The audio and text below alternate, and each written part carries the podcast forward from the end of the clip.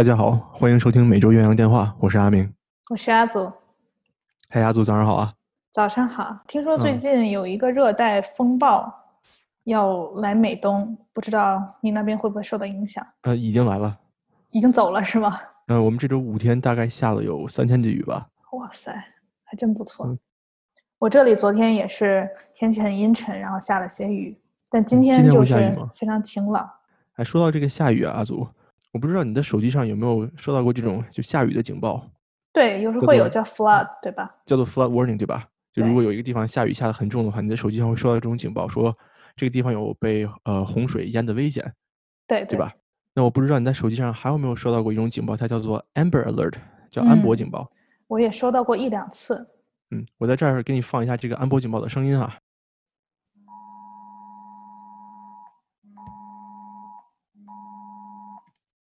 听到了吗？听到了，有对这就是。手机，对，这就是手机放出的这个安博警报的声音。那么你这个手机呢，不管是处于静音呀，还是处于这个震动的状态，那你都会收到这个安博警报，就是你是没办法把它关掉的。对，我记得当时会出现，就是比如当时在学校上课会出现全体人的手机在同一个时间段内就同时会有这种声音。嗯，对对对。那么你收到这个安博警报的这个声音以后哈，如果你去看你的手机，在它那个上面会有这种叫做 notification 嘛，就是消息，短消息它会出现。这个内容是什么呢？我给你举个例子啊，我在网上查到的一个安博警报的这个消息图片是这样的，呃，emergency alerts 上面写的就是紧急警报，amber alert 安博警报，啊，下面是呃下面是内容，安博警报，危险车辆，二零一二年的黑色福特 Fusion 的车型，呃，加州的牌照，呃，如果看到了，马上要报警。这个安博警报的这个内容是这样的，听上去还挺吓人的。嗯，对的。今天我想跟你分享的就是安博警报它到底是怎么来的，那背后的故事是什么样的？好啊，就是我一直有我知道安博警报的存在，但嗯不知道为什么。那么现在时间回到一九九六年的一月十三日，美国的德克萨斯州的艾灵顿 （Arlington） 城市，有一个九岁的小女孩叫安博·哈格曼 （Amber Hagerman）。这个小女孩呢和她五岁的弟弟雷奇 （Ricky），嗯、在这一天下午呢，骑上自己的自行车，准备出门玩一会儿。安博家的附近呢有一个呃废弃的停车场，原来这个地方是个超市哈。那么九岁的安博和五岁的弟弟雷奇为什么要去这个停车场玩呢？啊，是因为在这个停车场里面，它有一个这种斜坡，就是那种呃滑滑板呀或者骑自行车太懂了可以玩的那种斜坡，太懂了，对吧？嗯，嗯、你在这个斜坡上也是摔过的，所以你可能也懂。是的，是的。所以他们这个社区附近的小孩儿呢，经常会骑着自行车啊，或者滑板或者轮滑去这个停车场，用这个斜坡来玩儿。安博和雷奇呢就去这个停车场里面，在这里面骑车一起玩儿。玩了一会儿呢，呃，五岁的弟弟雷奇决定自己先回家，留安博呢一个人在停车场玩儿。那从那之后呢，就再也没有人见过九岁的安博了。天呐，那我为什么一直强调这个九岁的这件事呢？咱们大家可以想象一下，这个一个九岁的小姑娘，她是一个什么形象，对吧？多高，小呃，多多瘦，多弱嗯小，对吧？那么一个九岁的小姑娘，当时在弟弟走之后，她独自一个人在这个废弃的停车场里面自己骑车自己玩，是不是一个比较容易受伤害的这么一个环境？对，有点不确定因素有点多，这种感觉。这个呢，一方面也说明就是当地的人，包括安博他的父母哈，对于他们住的这个地方的安全性还是很有信心的，对吧？那他可嗯能放放心的让这两个未成年的小孩出去自己玩儿。那么呢，甚至我觉得他们可能当时也不是第一次去这个停车场了。嗯，对对，现在说安博当天就失踪了。四天以后，一个遛狗的路人在当地一个住宅区附近的小溪里面发现了九岁安博的尸体。啊，天呐，发现尸体的地方离安博最后一次被人看到的废弃停车场大概只有五英里的距离。嗯，五英里其实就是一个开车五分钟这么一个概念，对吧？嗯，对对嗯。安博的尸检报告表明，哈，安博在被绑架之后呢，被囚禁了大约两天时间，囚禁了两天之后呢，才被杀害。那么这个证据表明，安博，我再说一遍，九岁，九岁的安博在死前曾经遭受过殴打和性侵。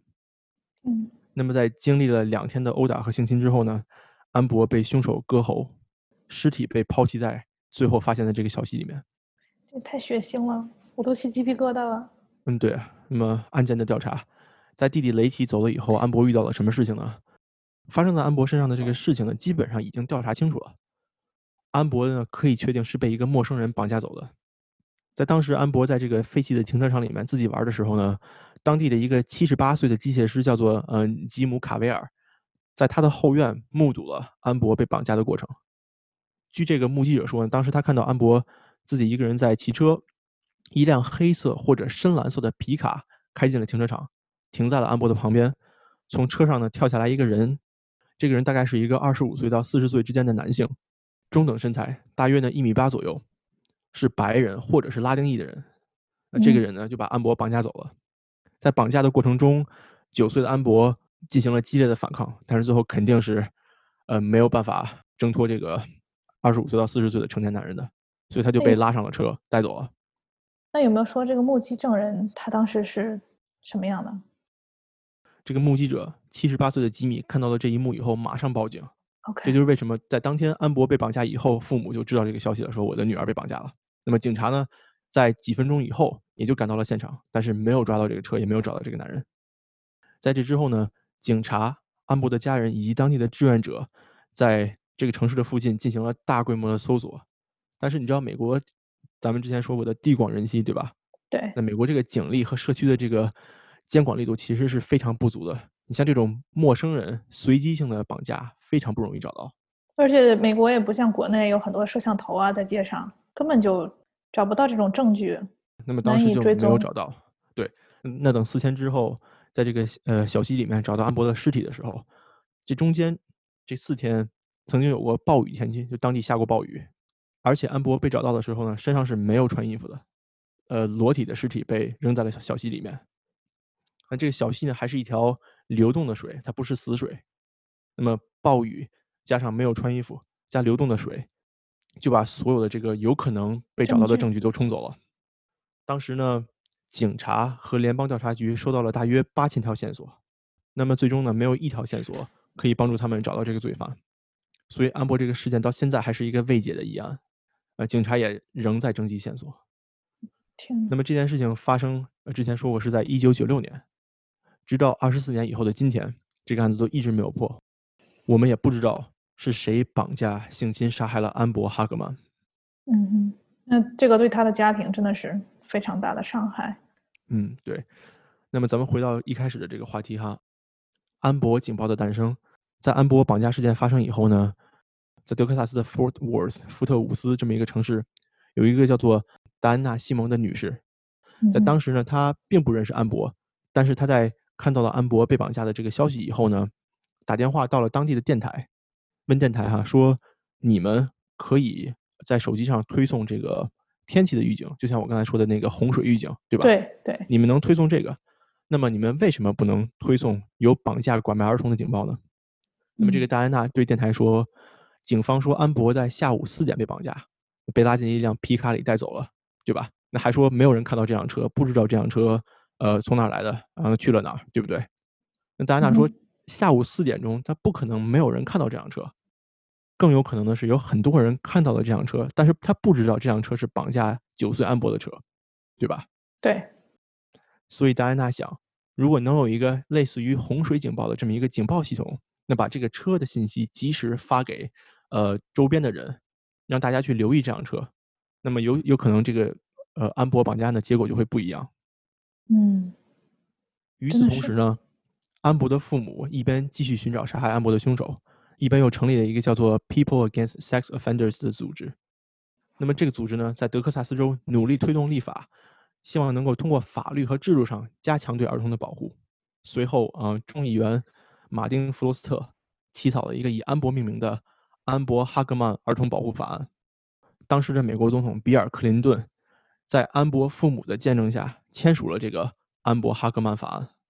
那这个法案呢，进一步推动完善了美国呃国家性犯罪者的登记名单。那么你有过这种性犯罪的记录，那你是要进这个名单上面的。我记得在当时我租房的时候啊，我就可以上网去查我租房的这个地方的附近是不是有呃性犯罪者在居住。嗯嗯，对吧？那这个资料的话，就如果你是一个家长，那么你带着孩子准备去搬到一个地方的话，那你就可以提前去查一查，呃，这个你搬去的附近有没有这种比较危险的人物。这个就给你提供一个保护自己儿童的方式，对吧？这个信息还蛮有用的。那么呢，咱们说回来，这个安博哈格曼儿童保护法案，这个法案还要求，如果有儿童绑架案的事件发生，那这个信息要在第一时间发送给当地的新闻媒体，并且要通过媒体通知当地社区的每一个人。那在这个之后呢，通过多方的努力，安博警报系统正式诞生。在这之后的二零零二年十月，美国总统乔治·布什宣布在全美范围之内规范安博警报的使用标准。太好了。那么截至今天，美国的五十个州都在使用安博警报系统，而且还包括了波多黎各和维京群岛。那么在世界的其他地区，比如说加拿大、墨西哥、法国、荷兰和澳大利亚等等等等，这些国家也在使用安博警报系统。就是从美国借鉴过来的是吗？嗯，对的。那么我看到了一个安博警报的这个官方网站的数据哈，截止到二零一七年的十一月，这个数据比较老。安博警报系统呢，帮助警方找回了八百九十七名失踪或者被绑架的儿童。那么安博的母亲，嗯，唐纳威廉姆斯说过，他对安博警报的感受是既欣慰又伤心。那么欣慰的是呢，因为这个用自己女儿安博命名的警报系统，在随后的日子里面保护了许许多多的孩子。那伤心的是呢，如果当时。有这个警报系统，那可能安博现在还活着。是啊，真的是用一个小姑娘的经历来帮助了后面的很多人。嗯，但我觉得还是挺伤心的，就他现在还没有找到这个事实的真相。那我最后说一点评价哈，嗯，我觉得这件事情首先是非常让人心碎的，并且到今天凶手也没有抓住。但是呢，这些关注关心安博的美国人，包括安博的父母哈，用推行安博哈格曼儿童保护法。以及安博警报这种方式来纪念安博，我觉得非常令人感动。嗯，就每次比如说大家看到 Amber Alert 这个名字的时候，你因为是小姑娘名字嘛，你都会想起她。就如果知道这个故事和它的来源的人，嗯，对。呃，我个人呢一直对这个针对儿童的犯罪非常关注。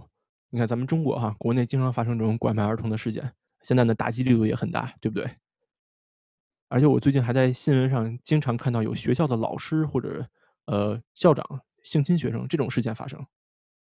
作为教育工作者的我表示非常的愤怒。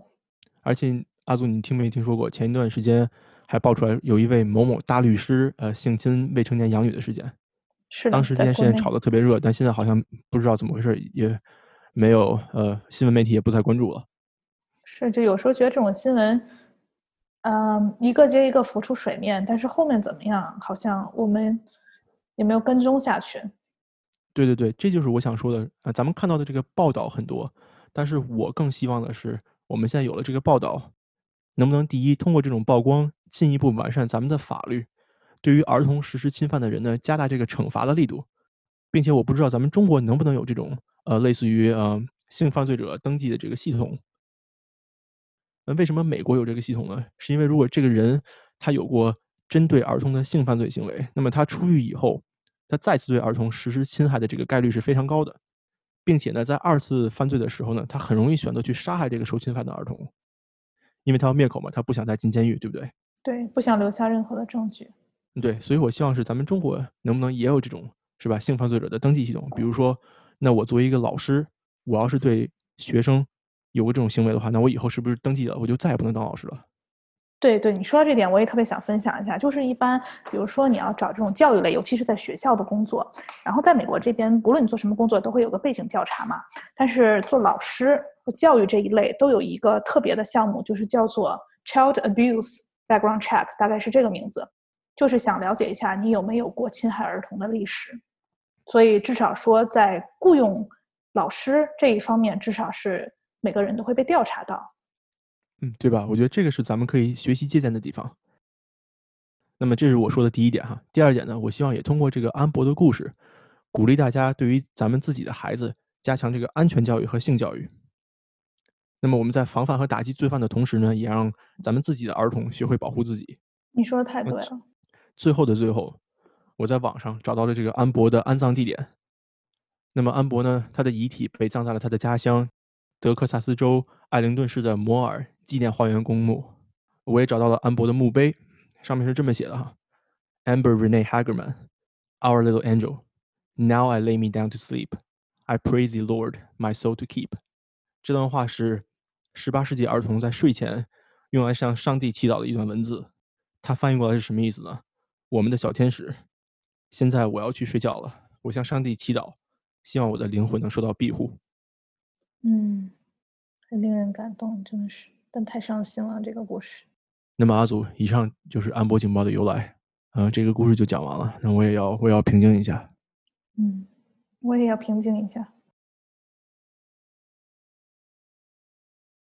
好，那你休息好了。我想今天给你分享一个叫做“蓝眼睛棕眼睛”的这么一个模拟实验，不知道你有听说过吗？叫 “Blue Eyes Brown Eye”。我从来没有听说过。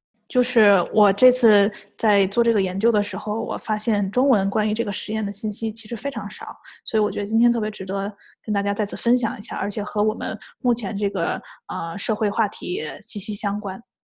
我记得上一次我们啊上一个 episode，其实我们聊到马丁路德金，你记得吗？嗯，对。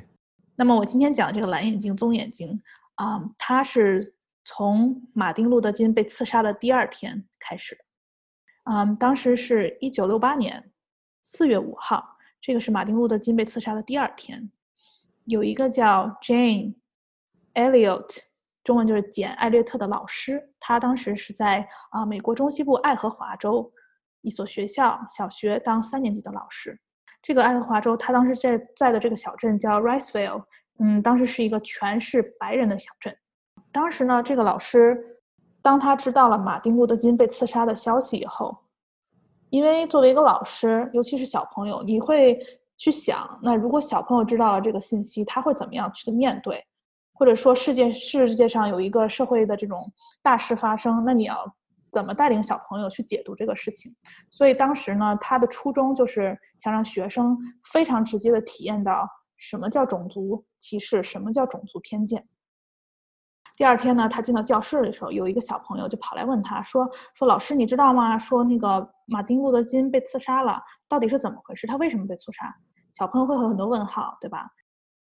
这位老师呢，简他当时的想法是说，再怎么解释，其实都是很难有说服力的，所以他当天当时就决定他做这样一个实验。英文叫 exercise，我觉得更更好的一个翻译可能是一个模拟，或者咱们暂且叫它实验吧。这样啊，他当时做什么呢？蓝眼睛、棕眼睛，那什么意思呢？你觉得？就是眼睛的颜色嘛。有些人的眼睛是蓝色的，有些人是棕色的。对对对，就大部分，比如说人一般要不是深眼睛，要不就是这种浅色的蓝绿色眼睛。当时第一天，他就告诉这些小朋友说，棕眼睛的小朋友比蓝眼睛的小朋友要聪明。他们学习会更好，他们也更干净。就是告诉他们，棕眼睛的小朋友是更棒的小朋友，比蓝眼睛小朋友好多了。在这学校的一天呢，他会给棕色眼睛的小朋友一些特权，比如说吃午饭的时候啊，他们可以去盛第二次饭啊；比如说去体育馆的时候啊，他们可以用新的体育馆啊；或者课间的时候啊，他们会比别人多五分钟休息。但是呢，同时他区别对待这些蓝眼睛的小朋友。比如说，他不允许棕眼睛和蓝眼睛的小朋友从一个这个饮水器喝水。这个很像当时美国南部的某些规则。当时这位老师他要蓝色眼睛的小朋友去用这种纸杯去喝水。你知道的，就是美国这种叫 water fountain 这种饮水器，就是一般你有个按钮，然后这个水就会向上滋出来。大部分人去喝这个水的时候，你就是用嘴直接去喝这个水就可以了，对吧？你完全不需要杯子，其实。所以当时有个小女孩就问老师说：“为什么呢？为什么我们要用纸杯呢？”这时候一个棕眼睛的小朋友就说：“那可能你会传染给我们一些什么东西。”这个是小朋友自己说的是吗？对对，就没有人教他，他就这样说。对，这是我看到的。我看到，我查了很多资料哈，其中有一些这种细节会给你讲当时他在做这个模拟和这个实验的时候，小朋友的反应是怎么样。但是你想一想，那老师这一天就突然跟小朋友说。棕色眼睛的小朋友比蓝色小朋友要学习好，要更干净，对吧？比他们各个方面都好。那怎么样这些小朋友才能买账呢？老师当时就想说，那我一定要用这种非常有科学依据的这种说法来说服他们，让他们相信。他当时就说，因为有一个化学物质叫黑色素。他当时还把这个词的英文写在黑板上，哎，你懂吧？就特别煞有介事的样子，告诉他们啊，那我们棕色眼睛小朋友就是因为有黑色素，但是蓝色眼睛小朋友没有黑色素，所以有黑色素的小朋友们呢，他们这个。啊，会在他们的智力发展啊、身体发展上都比没有黑色素的小朋友更强。小朋友就老师说的话嘛，那对吧？那大部分小朋友在三年级这个阶段，可能还是就信以为真了。有没有想过这个老师的眼睛颜色是是什么呢？那老师的眼睛是不是棕色的？所以他才会这样说。还真不是，他眼睛是蓝色的。而你想想，就这个小镇上大部分是白人嘛，对吧？嗯嗯所以我觉得，如果你是一个小朋友，你也可能会有问号。你说，那老师你眼睛是蓝色的呀，对吧？你也不是这个高级的这个这个一群里面。所以当时有一个棕色眼睛小朋友就问老师说：“哎，那老师，那为什么你是蓝色眼睛呢？”老师都没有说话。另外一个小孩就说：“如果他没有蓝眼睛的话，他早就当上校长了。”这个是小朋友自己编出来的原因去解释一个不存在的概念。对，你可以这么理解。所以我不知道我现在说到这里，我讲了一点点，你有没有感受到这个模拟这个实验，它的目的是什么？它的这个意义何在？是不是要向这些小朋友去暴露种族歧视的本质？对对对，就是让他们完全体验在其中。而且当时是这样的，他是事前没有告诉小朋友的，所以呢，这个实验这只是一些细节哈，在这一天的过程中，嗯，结果是什么呢？棕色眼睛的小朋友和蓝眼睛的小朋友，他们就有点反目成仇，咱们用这个词。甚至呢，说在学习上，哎，比如说曾经有一些简单的测试，那这些棕眼睛的小朋友甚至比以前有更好的表现，因为他们更有自信了，甚至完成了一些之前不可能完成的这种数学题啊，或者这种阅读题。同时，这些蓝眼睛的小朋友，他们的学习成绩也受到了影响。甚至包括在他们小朋友的社交环节当中，就是曾经一些在班上占主导地位的孩子，现在因为他是蓝眼睛，他可能变得更加胆怯，他不再活跃。但同时，一些棕色眼睛的小朋友，因为他觉得自己棕色他更棒，他在这种社交环节中更加活跃，更加有领导力。接下来呢，啊、我查到信息，有的说是第二天，有的说是下一个星期哈。啊、这位老师呢，他就把这个两个对比组给调转过来，他就跟蓝眼睛的小朋友说：“你们比棕眼睛的小朋友更加出色。”同时，结果也是类似的，就这些蓝眼睛的小朋友会反过来去笑话棕色眼睛的小朋友。我查了很多资料啊，没有查到，比如说他第二次把这个反转过来的时候，他是怎么 说服小朋友的？我其实我很好奇这一点。那因为棕之前棕眼睛小朋友觉得明明不是我们更厉害吗？为什么现在你又告诉我们蓝眼睛更厉害？就我查到一些资料，我确实还没有看到他到底是怎么做的。那现在这个老师做了两次这种呃反复的实验，那他接下来又做了什么呢？有没有给小朋友解释为什么我要这么去做？嗯，对吧？对，我也觉得咱们逻辑上都觉得他应该解释了。所以是的，他是在事后才告诉小朋友他刚才在做的事情是什么，但也没有说完全直白告诉他们，更加是他告诉小朋友说：“好，那这个就到这里结束。现在我想问一问你们，让他他当时让学生写下来他们当时的感受是什么样子的，让学生就是通过反思他们这次的经历来就说说自己的感受，在这个说的过程中，其实就是嗯对受到的歧视和这种偏见的一种解读，而且非常直接，对不对？对，而且你在听的过程中，你也发现，就有些东西甚至不是老师说的，是小朋友自发的，他就说出来了，对，他就介于此这样。接下来呢，就是这种实验的结果，相当于就是还是大家，还是我们刚才说的，就是两个组的人会反目成仇这样一个状态，甚至说不需要这个老师来做什么，他们就会自发的贬低、嘲笑、欺负对方，甚至自发的也认为自己确实高人一等，然后在表现上确实也会有更加好的表现。当时我觉得特别值得一提的一件事是，嗯，当老师上完这第一节课以后，当天哈，他做实验的第一天，他这种老师有课间，你懂吧？然后老师可能会有他们自己的茶水间，他就有跟学校的其他老师聊两句，就是说，因为你想想，在当时那个社会，马丁路德金被刺杀是一件非常的大的事情，就当时他就跟其他老师聊天，他说，嗯，就想问一下他们有没有在课堂上做什么事情，他得到的回答就是说，没什么，其他老师没有做什么。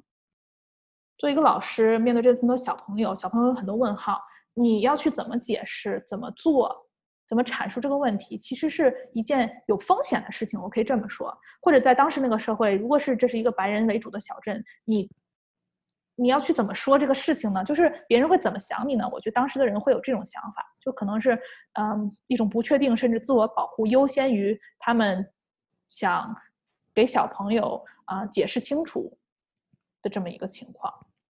后来他做这个事情，就是被大家都知道了，镇上的人都知道了。他的同事开始不跟他讲话。我我记得当时只有一个同事还继续愿意跟他讲话，尤其是在公开的场合，就是比如说你在这种外面的这种公众场合啊、饭馆啊、街道上，是没有人愿意跟他讲话的。他当时也立马失去了他全部的朋友，他的父母失业，他的小朋友在学校或者在其他地方也被欺负，他甚至被人称作为 nigger lover，就是人们认为他过于拥护黑人，会直接这样理解，会给他这样的一个称号。在这之后，他还长期受到死亡威胁。我觉得现在想你，对吧？你会你问我为什么？就现在想，我们觉得特别不可思议。但我觉得在当时这个情况，可能是就很少有人会去维护吧。另一方面，我就想，我觉得回顾一下美国对于人种，尤其是在颜色方面的这么一个定义，其实历史是非常悠久的，对吧？就是咱们都知道有这么一个词叫 “people of color”。就这个词，其实刚开始是叫 colored people，有色人种，后面叫 people of color，就中文但都叫一直叫有色人种。大概是啊，十八世纪末十九世纪初的时候，其实最开始 people of color 这个词是指的是皮肤颜色较浅的混血儿，特别是指黑人和白人的混血。所以在当时这个词其实跟这些亚裔啊、拉丁裔啊都没有关系的。然后后面呢，就是嗯，在美国南北战争结束以后。很多被解放的黑奴，他们会用这个词语来表达自己的一种自豪。但现在不一样了，现在就是，嗯，大概是从一九六零年开始，后面一九七零年大概这个时间，这个词呢，慢慢的也包括指代黑人、亚洲人，还有其他混血儿，对吧？然后当时还有另外两个词，就是 black people，或者说这个 N word，或者是 African American 这些词用来特地指代黑人。所以就是说，这个这个美国对于大家不同人种这么一个概念。是一直有存在的，并且在不断的变化当中。对对对，这是想回顾一下这个事情。所以我就想说，在当时，大家我认为都会给自己分化阵营，认为我是属于这一个这个颜色的人种，那个颜色的人种，所以他的行为可能并不受到别人的认可。那阿祖，你作为一个呃教育从业者，那你觉得如果你在当时的这么一个社会呃做老师的话，那你会做同样的事情吗？你这个问题提的非常难，我觉得，我可能想不到做这么样的一个实验，说实话，但我可能会愿意和小朋友讨论一下，或者是从头给他们讲起，就不知道小朋友知不知道马丁路德金是谁，他做过什么？对我觉得至少有，你首先要对这个人有一个认识，你知道他在这个社会和历史上的影响力，你接下来再说去评价或者讨论他被刺杀这件事情会带来什么样的影响。我觉得我可能会更偏重让小朋友客观的了解一下这个事情，就是他这个人做的事情，我我会觉得是非常前卫和大胆的，尤其在这那个年代，你是让直接小朋友更加直接的去得到这份体验。所以呢，现在呢，这位老师简·艾略特，他在之后的这五十二年，到今年，距离他做第一个实验五十二年。我说第一个实验，也就是说他后面有继续做。后来呢，他会被邀请到一些啊很著名的电视节目、广播电台，甚至一些大公司，咱们都听过的公司，比如说奥普拉脱口秀，他有上过；吉米·法伦今夜秀 （Jimmy Fallon 的 Tonight Show），对吧？就包括这些。所以他其实现在的身份，你会在各种地方看到他叫一个反种族主义教育家，然后他做很多演讲和这种啊宣传活动。所以其实，如果你了解的话，在美国现在更像我们说的一个 diversity training。嗯，对，就是一般美国的大公司，之前我有实习的时候也是，他们都会要求员工在网上，一般是这样，或者说啊线下面对面都有，就是大家一起来理解和讨论，在工作场景中多样化到底意味着什么？你做什么样的事情会带来这种偏见和歧视？我想你也是了解的吧？嗯，对，我在公司也呃每年都会。做这种培训，对对对，这种培训。那更多的目的呢，是让你教你如何去正确的认识和理解人和人之间这种种族文化上的不同，并且去接受他们，怎么样更好的去包容别人。对，但我想你在公司的培训也不是一个让你切身参与的这样的一个模拟吧？嗯，对对对，一般都是在网上看一下这个书面，对，更加是书面的。我有看了一眼，他在奥普拉脱口秀是一个一九九二年在上奥普拉脱口秀的时候做的这么一个事情，同样的。他也是直接做了一个模拟，这个模拟从什么时候开始呢？从通知观众几点几点钟到这个节目录制现场就开始了。首先，他就告诉这些观众要特别早来，然后那些观众在门外等了两个小时。当观众到了以后注册，他就按蓝眼睛和棕眼睛区分开了这些观众，并且区别对待他们。后来这个节目就特别有意思，你会看到这些成年人啊，这些是成年人，他们也会互相的指责对方，心生怨气，非常愤怒。就是当时他的观点就是说，那你们只是体验了可能这些被歧视人群生命中的一两个小时而已，你就已经如此不安了。那么你想想，如果你一出生就因为你的肤色而被人不同的看待和对待，那是怎么样的一种感受？我觉得这个老师。在上个世纪的六十年代，能够有这种意识去做这样一个实验，用这种方式去解读并且暴露这种种族歧视的本质，让更多的人甚至小朋友能够直接的去体会和理解，呃，这种呃这种其实的意义。我觉得这个老师真的是个先驱。真的，我也觉得，我觉得你这个词用太好了，真的是非常先驱。最近在美国社会，我看到这个事情被大家在不断的提起。就是说，他在五十二年前就已经做了一个到至今都会让人觉得印象深刻，甚至啊非常有帮助的事情，对吧？让人直接了解。目前大家对他的评价还是褒贬不一的哈。一方面，就像你咱们说的，他非常先驱，他甚至是为目前这种多元化训练这种这种公司啊的培训制度做了一个很好的模板，对吧？很类似。他但是说实话，他的相方法是相对激进的。他不是书本上跟你说，不是说谁给你讨论讨论，对吧？他直接让你体验，同时效果也很直接明了，你自己就会情绪带入，你会感受到你受到的不公正对待，你会感受到自己内心的怒火，对吧？甚至有人说他做的这个实验和模拟就如同接种疫苗一样，对吧？接种疫苗咱们都知道，就是说在小朋友思维定型前，因为人一般是二十五岁左右，这个思维会定型嘛，啊，在思维定型前告诉他们。然后是一种置之死地而后生般的体验，因为你这个体验当中，其实这种心理啊和情绪上的体验感是非常不好的，对吧？你会有这种愤怒啊这种情绪，对，嗯，但同时另一方面呢，比如说学术界有研究表明，就是说看看它这个效果到底是怎么样子。然后有些人就会说，嗯，虽然是学到了关于种族歧视啊这种概念和体验到底是怎么样的一种感觉，但是同时给。人们、小朋友，包括成年人带来的心理和情绪伤害以及压力也是蛮大的。这个当时我听到你说他在教他三年级的小朋友的时候，我也有点担心这个问题，说会不会这个小朋友，对吧？你想象一下，如果你是一个家长，一个三年级小朋友的家长，你是怎么想？我会很担心我的这个孩子受到了这种对吧歧视或者不公平的对待，那完全是出于实验目的的。我觉得会有一点，呃，让我不会太舒服，对吧？对吧？所以这也是当时他在他们这个小镇上非常不不被待见的一个很大的一个原因，因为他之前并没有让小朋友知道，他们家长也不知道，所以就很多人就会说嘛，当时就学生年龄太小，这是一点。然后如果说他可以，比如说事先告诉家长，哎，让大家有没有同意，这样就美国特别喜欢跟家长发一个东西叫 consent form，就是希望得到家长同意，对吧？这样的话可能会更好的处理一点，但也有可能这样就失去了意义，对不对？那小朋友，那比如说小朋友上学前，家长会 给他准备准备啊之类的。对，我觉得这个说的很有道理。然后我还看到一个评价是这样的啊，这个英文是 Participants can feel frustrated about their inability to change, and instead begin to feel anger against their very groups to which they are supposed to be more sensitive。这个我觉得用中文说出来就是说他。作为一个人，成年人啊，或小朋友，他接受了这一个模拟之后，他会发现他了解了，但是他走向这个社会，他发现他很难去改变这个事实现状，或者说让他们以后在面对啊这些其他，比如不同人种的时候，他会感到这种压力，他感到很敏感。哎呀，是不是我要说错话了？是不是我这么做不对？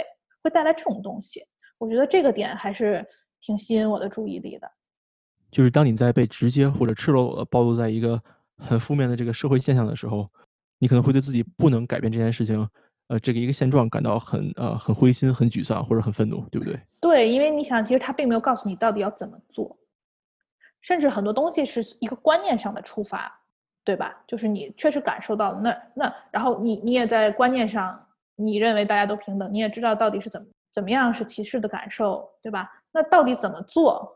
或者怎么做是对的，这个很不好说，社会有很大的压力嘛。所以简单来说，就是无论是从教育界或者心理学的角度，它这个实验和模拟其实都是很矛盾的，对吧？他有他做的好的地方，但他有一些嗯可能会有风险的地方吧。那么最后我就是想说一下，给大家分享一下这位老师他的观点，他的核心观点是什么哈？我们都知道他为什么要做这个实验，现在他到底是怎么做，带来什么样的效果？而且我们也看到他一直在这个上面继续努力，他从来没有停止下来，因为他今年已经八十七岁了。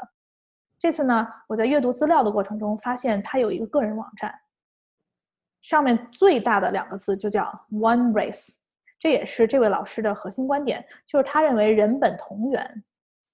最开始的时候，这个我不知道是不是到底是科学依据是什么啊？我不太清楚。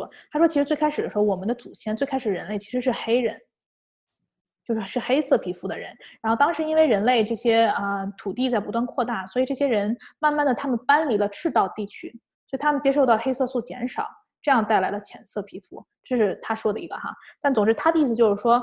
只有一个人种，这个人种就叫 the human race，大家都是人。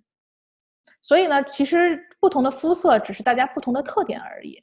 然后有一个他说的比喻，我觉得特别有意思。大家我们一般都说美国是一个大熔炉，叫 melting pot，对吧？什么叫 melting pot？熔炉，熔炉，就说你进去被融化了，然后产出的东西其实是一样，可以这么理解吗？这个词的意思好像就是啊，我们虽然都不一样，但是我们进入大熔炉了以后，就出来的都是一样的。他说：“我们更应该把这个概念理解成一个 salad bowl，是一碗沙拉，那里面有不同的食材，是不同的食材，并没有在拌在一起的过程中失去了自己的特点。”我觉得这个比喻非常恰当。刚才阿祖你说的关于这个人类起源的问题，我觉得科学上还是有争论的。但我非常同意你说的这个人种的区别，其实只是一种视觉上的区别，对吧？它并不代表说我和你之间到底有什么本质的不同，对不对？就比如说你胳膊比较长，我胳膊比较短，就是其实跟这个也是可以的呀。那大家在身体上，对吧，都有很大的不同啊。对，对。然后我觉得你说的这个不是 melting pot，不是一个熔炉，而是一个沙拉碗。我觉得这个说的也是非常好的。就是我们虽然在一起，在一起生活，但是我们却没有失去自己本身的色彩或者文化。对对对，这个蛮有意思的。所以今天就是，嗯，想把这个蓝眼睛、棕眼睛的实验分享给大家，因为外面的中文信息也蛮少的，我觉得。同时呢，其实可以找到非常多啊的资料，他在不同的场合做的演讲啊，有不同的上的节目，因为他已经很有名了嘛。嗯，他也有自己的这个纪录片，包括一九七零年、一九八五年，当时都有纪录片来记录他这一切。所以觉得分享一下，给大家提供多一种视角了解，挺好的。阿祖讲的真好，鼓掌。呵呵，嗯，鼓掌。好，我可能会把一些链接和他的这些相关的资料放在我们的微信链接里面。我觉得今天咱们俩讲的故事都挺沉重的。是的，是这样的。我觉得，因为就是了解历史，有助于人们，嗯，对现在大家所讨论的社会热点话题有更加深入的认识，也更好有自己的判断吧。因为毕竟媒体还是有非常大的影响力的，有时候不能说人云亦云，还是多了解一下，哎，历史上怎么样，或者说不同国家怎么样，在不同人有什么样的想法。尽管有一些可能，比如说这个老师做事情可能是相对比较激进极端的，但是我们了解一下，也是给我们打开思路。呃，这其实也是我们做这个 podcast 的初衷，对不对？对对对。今天就说到这儿吧，我现在要去享受一下波士顿下午的阳光了。是吗？我这儿已经阴天了。那你快出去，赶紧享受一下最后的这五分钟的阳光。是我去美个黑啊。那今天就说到这儿吧，谢谢大家，拜拜。好，我们下期再见，拜拜。